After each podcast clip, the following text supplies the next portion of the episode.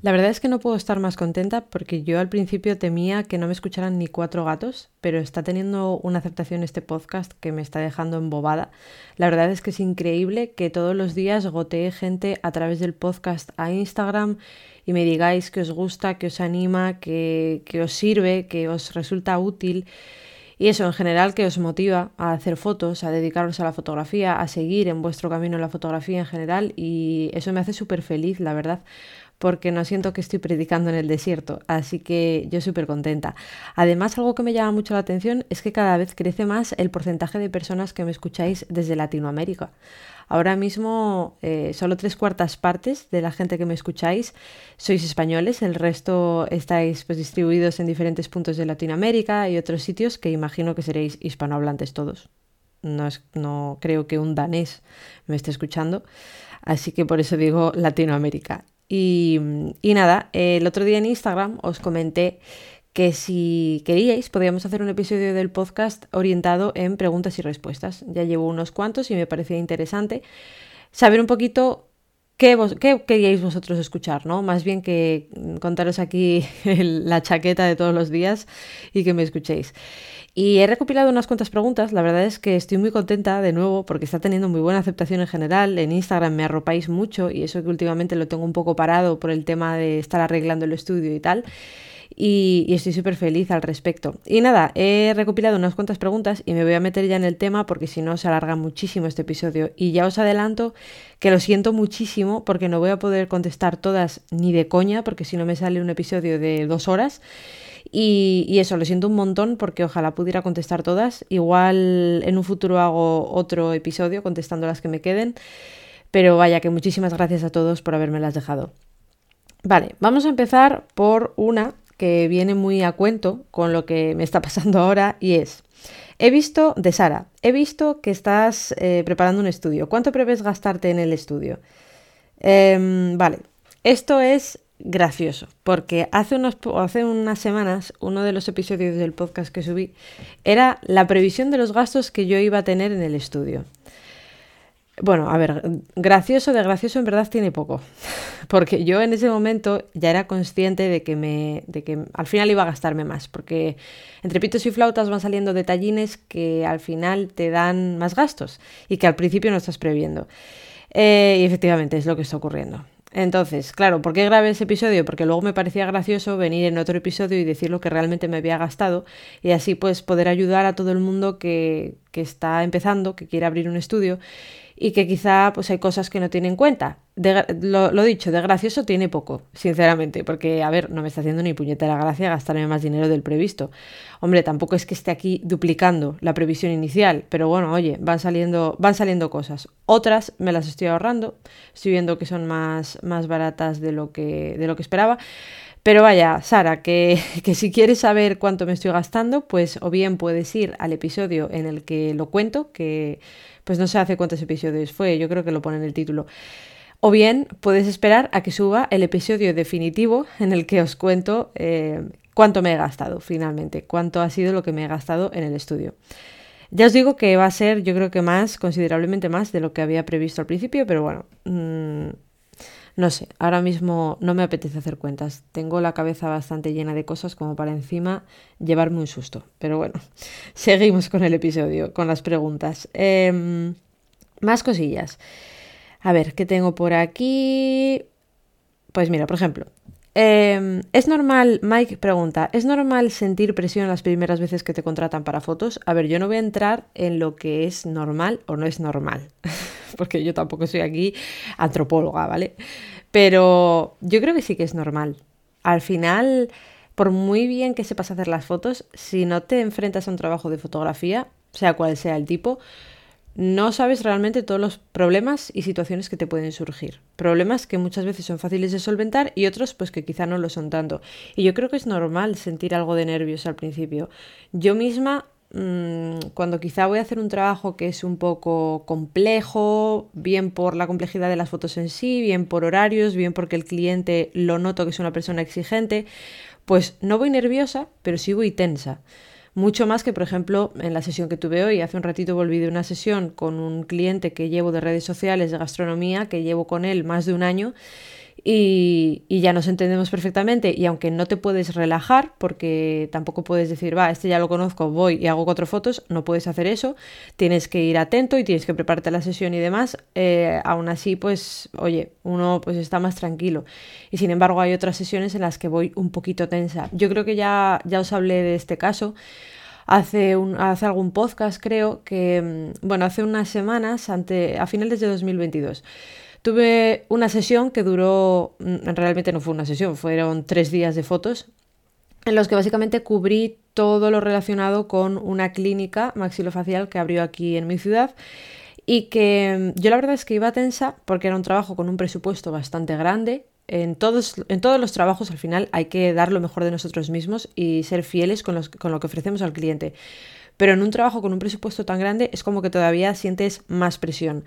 Y además era un poco compleja la sesión en el sentido de que eran muchos tipos de contenido, porque necesitábamos retratos, necesitábamos lifestyle, necesitaba fondo, fotos sobre fondo blanco para hacer un montaje, necesitaba vídeo, necesitaba muchas cosas. Eh, y luego tema de horarios de los diferentes profesionales que iban a trabajar en esa clínica eran complejos, tenía que, bueno, en fin, era, fue bastante lío. Y ahí sí que fui, no nerviosa, pero fui tensa. Y la noche anterior, pues bueno, eh, daba algo de vueltas en la cama, me desperté alguna vez. Yo creo que al final es normal, porque oigo a fotógrafos que llevan muchísimos años en esto y que les sigue pasando. Entonces no creo que sea nada, nada malo. Lo que sí hay que saber controlar los nervios y saber si esos nervios son fundados o infundados.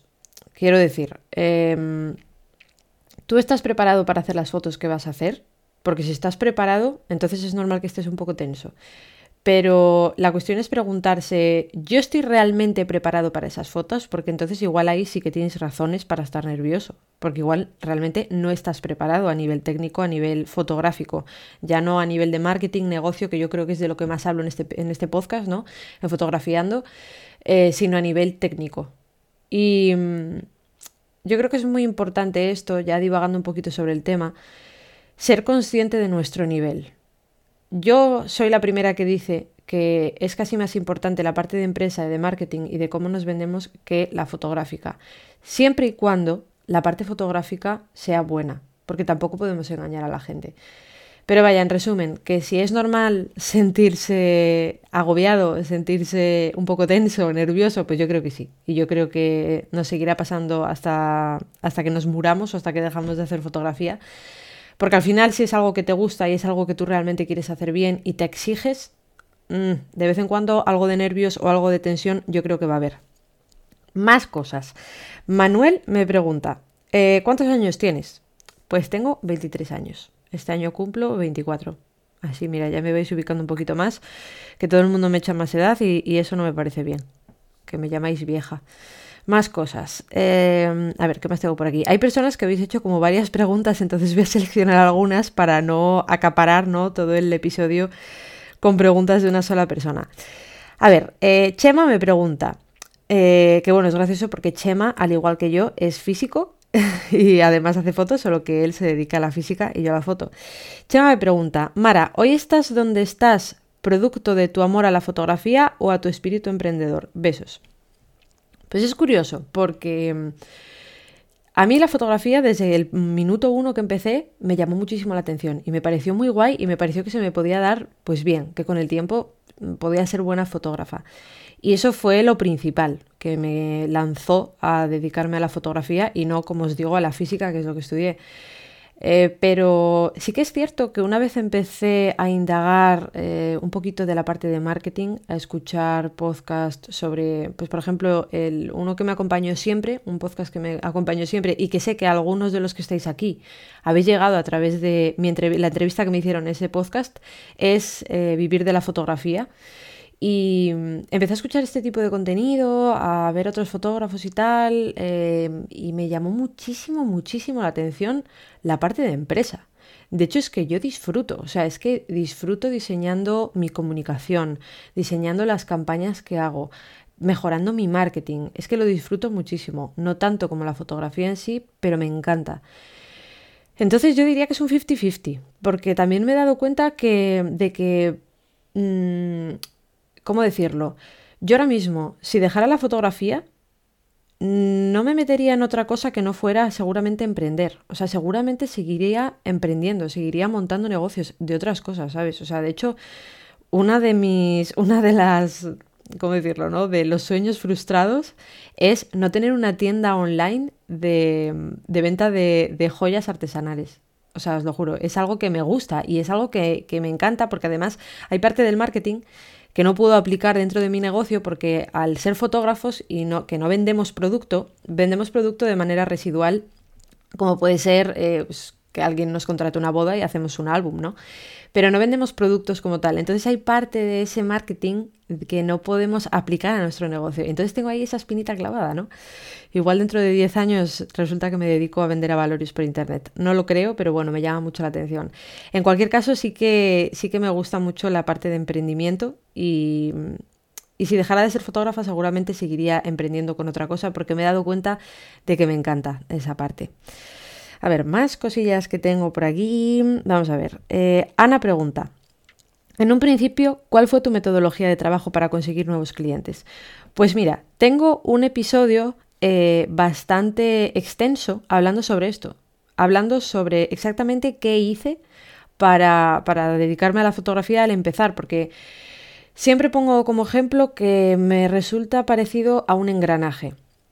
Un engranaje al principio está parado y tenemos que darle bastante fuerza porque seguramente esté sin engrasar y bueno, la cosa está parada, ¿no? Pero una vez tú ya has conseguido que eso coja inercia, ya lo has engrasado, ya está en movimiento, llega un momento en el que incluso puedes soltar un poquito la manivela porque eso va a seguir girando. Y ese, ese primer, esa primer parte de hacer que ese engranaje se mueva es la más jodida desde mi punto de vista, porque empezar, conseguir que empiecen a, a gotear clientes es lo más duro. A raíz de esos clientes es donde nos surgirán nuevos clientes por el boca a boca, te van viendo en Instagram que vas trabajando y pues te llegan más, ya tienes portfolio para poner en tu web, entonces llegan más clientes, pero hasta ese momento que no tenemos, ¿qué hacemos? Pues lo primero yo creo que es tener un buen portfolio. Eh, si quieres dedicarte a la fotografía de bodas, necesitas un portfolio de bodas. ¿Cómo lo puedes conseguir? Pues te vas de segunda fotógrafa o haces editoriales o si, eres, si quieres ser fotógrafo de producto, pues tendrás que hacer proyectos personales, colaboraciones con marcas em, y estas cosillas, ¿no? Eso es lo principal, tener un portfolio. Si tú ofreces una cosa, tienes que enseñar esa cosa y tienes que hablar sobre esa cosa. Y luego a partir de ahí, pues yo en ese episodio os, como te digo, lo hablo bastante extensamente, pero llevé a cabo diferentes acciones. Por un lado, pues me hice una página web potente, le metí publicidad en Google, le sigo metiendo publicidad en Google, le di mucha caña a las redes sociales, entré a gente yo directamente, preparé propuestas y entré yo a gente a saco, a puerta fría, como quien dice. Eh, es que hay un millón de acciones y como te digo, en ese episodio os lo, os lo cuento bastante en profundidad todo lo que hice. Pero es, es complejo y no hay una fórmula. O sea, no hay una manera en la que tú digas, vale, si haces esto, esto y esto, vas a conseguir estos clientes en este tiempo. Eso no existe. También es tener un poco de, mm, de, ¿cómo decirlo? De ser un poco relaciones públicas, como quien dice. No soy yo aquí la más experimentada porque todavía me queda mucho camino que recorrer y mucho que mejorar, pero relacionarte con la gente con la que te tienes que relacionar en el momento en que lo tienes que hacer también es es clave.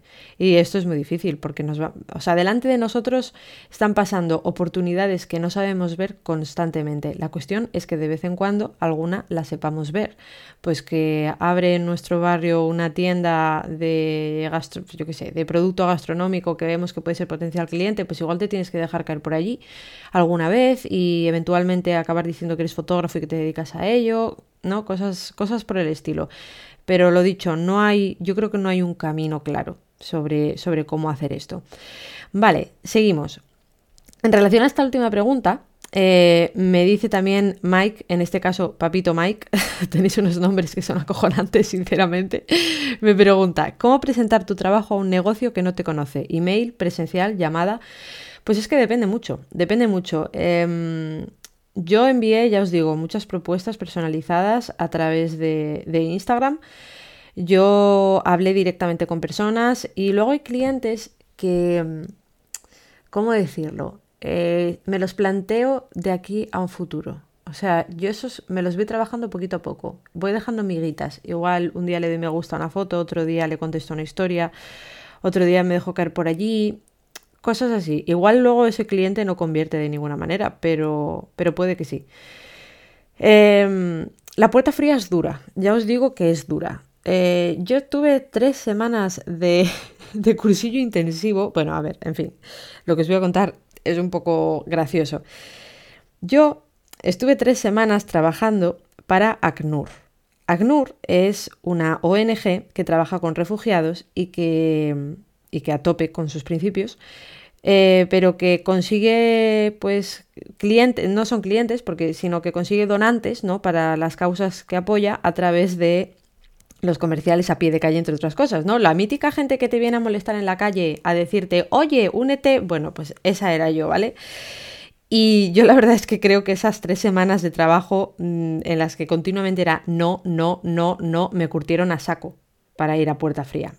También os digo que yo no fui a puerta fría como una loca, ni haciéndolo mal. O sea, hay que hacer las cosas con un poco de cabeza, ¿no? No acoger a todos los negocios de tu, de tu municipio, de tu ciudad, de donde vivas, en mi caso eran negocios y bombardearles. Eso tampoco, no, funciona así. Pero bueno, la puerta fría es jodida y, y, muchas veces tenemos, muchas no, yo creo que está bien combinar esta puerta fría en su justa medida, como os digo, con, pues con el negocio habitual, que es estar, tener una buena fachada, estar donde tienes que estar, tener una buena web, unas buenas redes sociales y que vaya llegando gente. A ver, ¿qué más cosas tenemos por aquí? Mm, mm, me dice Ana de nuevo, ¿qué libros de fotografía han impactado más en tu carrera? Recomendaciones de libros. El que más ha impactado, sin ningún género de dudas, ya os he hablado de él en este podcast, es el de Tus fotos no se venden solas de Rafa Rodero. Ese libro llegó a mí como agua de mayo y, y hoy en día soy la fan número uno de Rafa. Rafa es fotógrafo inteligente en Instagram, es, eh, como, no sé cómo llamarlo, es como una especie de consultor de marketing especializado únicamente en fotógrafos. Y a raíz de ese libro, yo, o sea, mi, mi cerebro hizo clic. Mm, lo que os decía antes en el episodio anterior de que podemos tener un objetivo, pero ese objetivo sin un plan por el medio no tiene ningún sentido, pues a esa conclusión llegué yo gracias a este libro. En este libro Básicamente tienes la base para empezar a venderte como fotógrafo, para empezar a trabajar como fotógrafo. Es una base muy base, hay que poner mucho de nuestra parte, pero, pero es súper, súper útil, de verdad. Es que si no lo tenéis y os queréis dedicar a la fotografía, debería de ser de los primeros que os compréis, porque es brutal ese libro. Y luego, pues a ver, mm, mm, me voy a girar para mirar a ver qué libros tengo por ahí. Em, me gusta mucho también uno que ya os hablé de él, me parece, eh, de Martí Sanz, que es un fotógrafo de producto, gastronomía y tal, aquí español. Y va de eso el libro, de fotografía de producto. Es un libro chiquitito, pero con las bases de la fotografía de producto y que me parece súper interesante, la verdad. Luego realmente Mm, a ver, los libros están muy bien, sobre todo porque filtras. Al final una persona que no tiene ni puta idea no va a escribir un libro. Entonces, normalmente, generalmente, la gente que escribe un libro es porque tiene bastante idea. Entonces, lo que vas a comprar, generalmente, como os digo, va a ser un muy buen producto y vas a aprender mucho. Pero luego hay un montón de sitios más donde aprender fotografía. Este mismo fotógrafo que escribió este libro también tiene dos o tres cursos en doméstica Martisan se llama, por si no os habéis quedado con el nombre. Y, yo me he hecho uno y me parece brutal también, es una pasada. Mm, hay un montón de sitios donde aprender, la donde aprender fotografía, pero los libros la verdad es que son un buen lugar y os los recomiendo bastante. Y para que esto no se alargue mucho, porque dentro de nada ya vamos a ir por los 20 minutos, vamos a ir ya con la última pregunta, que es, ¿cómo diferenciar a un buen formador de uno que no lo es? Esta pregunta que me la ha hecho Carlos, me parece absolutamente brutal. y por eso la he, querido, la he querido dejar para el final del, del episodio. En un mundo, en un momento, sobre todo a raíz de la pandemia, en el que todo el mundo está enseñando en Instagram, no hablo de enseñar como lo puedo hacer yo en, un reel explicándoos cómo hago un esquema de luz. No, hablo de enseñar con un curso online que vale una pasta, con eh, una mentoría que no sé qué, con una suscripción de pago a no sé qué. Ahora mismo vivimos imbuidos en eso. ¿Cómo diferenciar los que sí de los que no? Bueno, en nuestro caso la verdad es que tenemos algo muy fácil, una manera muy fácil para ver si alguien vale o no vale, para enseñarnos, que es pues ver sus fotos, ver su trabajo. Y por otro lado, yo veo bastante importante que en determinados tipos de fotografía, quien nos enseñe, todavía hoy lo estaba hablando con otro fotógrafo, quien nos enseñe tiene que estar metido en el barro. O sea, a mí no me vale que me vengas a hablar de negocio, de marketing fotográfico, si tú no vives 100% de la fotografía. No me vale, no me sirve. Me parece engañar a la peña. Y hoy en día, pues yo lo veo muy bien que gran parte de la formación esté muy orientada en eso, en enseñar fotografía desde el punto de vista del negocio. Porque, chavales, eh, te, pones a, te pones a trabajar y luego realmente las cosas no son como te las planteabas sobre el papel. Porque resulta que yo en mi casa, pues me gusta hacer muchas fotos eh, de determinado tipo editorial de gastronomía. Eh, a partir de ahora las haré en mi nuevo estudio. Que está muy bien saber hacerlas porque está muy guay, pero luego en el mundo real va a ser muy raro que te lleguen trabajos de este tipo. De hecho, la mayor parte de trabajos gastronómicos que a mí me llegan no son de ese rollo editorial, son más lifestyle, son más en restaurante, no son tanto pones tu fondo y, haces no sé qué y estás tres horas para montar la foto. Hay trabajos que son así, evidentemente. Pero no todos, ni la mayoría. Por poneros un ejemplo, al menos el tipo de, cliente que a mí me esté llegando. Igual una, de, una persona que esté escuchando este podcast quiere dedicarse a la foto publicitaria muy top, rollo trabajar para grandes cadenas y ahí sí, ahí sí tienes que hacer eso, pero por lo general no es así. Entonces, ¿qué quiero deciros con esto? Que yo veo mucho más útil lo que me pueda enseñar una persona que día a día trabaja en eso, que está metido en eso hasta las orejas, como digo, está en el barro, está nadando por el fango, se, se ha labrado una carrera como fotógrafo. Veo mucho más útil lo que esa persona me puede contar que la de una persona que no se dedica a la fotografía, pero que sabe fotografía. Claro, de nuevo, depende para qué tipo de formación. Al final, pues, si me vas a enseñar cómo hacer no sé qué técnica, que da igual que te dediques a la fotografía o no te dediques a ella, pues me da igual, ¿no? Un vídeo de YouTube de un tío explicando, pues yo qué sé, eh, cómo utilizar un flash de mano, me da igual. Eh, en verdad me da igual. Pero ya si empezamos a meternos en un curso sobre Em, fotografía de mujeres embarazadas en las que una gran parte de tus clientes, pues, o sea, una gran parte de tu negocio va a ser el marketing que tú hagas para conseguir esos clientes, ahí ya sí que no me parece ¿cómo decirlo?, mm, transparente que esa persona esté intentando enseñar a alguien. Siempre vas a poder aprender algo de todo el mundo, pero yo creo que hay que ponerse unos límites. En general, Carlos, yo te diría que mires el portfolio de la gente y que le sigas un tiempo antes de comprar un curso. Hay gente que tiene mucha validación ya social simplemente por el portfolio que tiene o simplemente por una validación social, ojo cuidado, no son los seguidores de Instagram. Puede serlo, pero puede que no. O sea, yo sigo a fotógrafos que son absolutos referentes de la fotografía, por ejemplo, de producto aquí en España, que tienen 5.000 seguidores y sin embargo hay cuentas que tienen 50.000 seguidores que hacen unas fotos que de verdad son una puta mierda a, a, todos los niveles. Entonces, cuidado con esto.